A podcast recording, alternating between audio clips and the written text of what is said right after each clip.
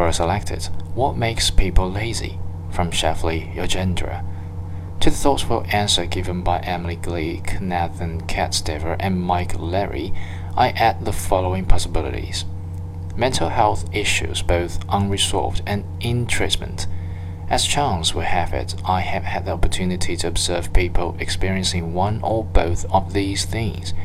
In my observation, those suffering from undiagnosed or not in treatment depression appear to complain of low energy and exhaustion a lot. They cannot muster the energy to engage in life, and at least some appear to sleep a lot, sometimes 12 to 15 hours a day. The impression an observer gets is that they are lazy when they are simply unwell. Likewise, from knowing persons being treated with various antipsychotics, I found they report feeling similarly low energy, often due to the side effects of their medication, and therefore it takes them a lot to muster enthusiasm to undertake normal as well as self improvement activities.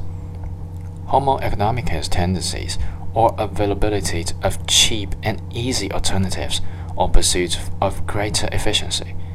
This applies to those who are obviously not lacking in goals accountably, focus, or intelligence. There is a saying in my mother tongue that roughly translates to mean that when a horse is available, one tends to find soreness and boils on one's feet.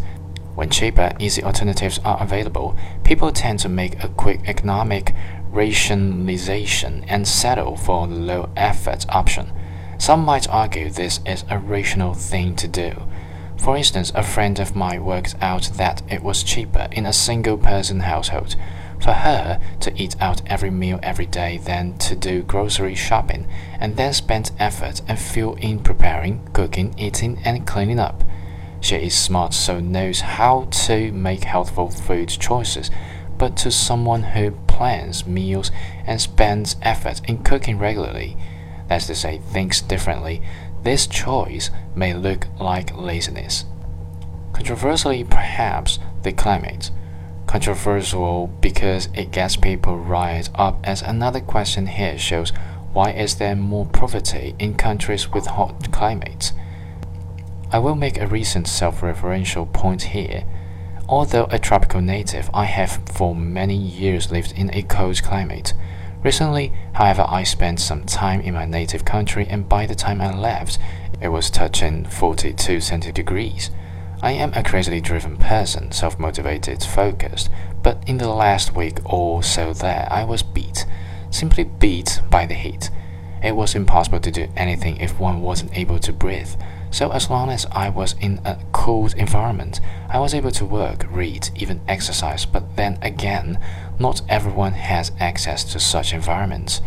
I cannot imagine how they function in such excessive and dry heat.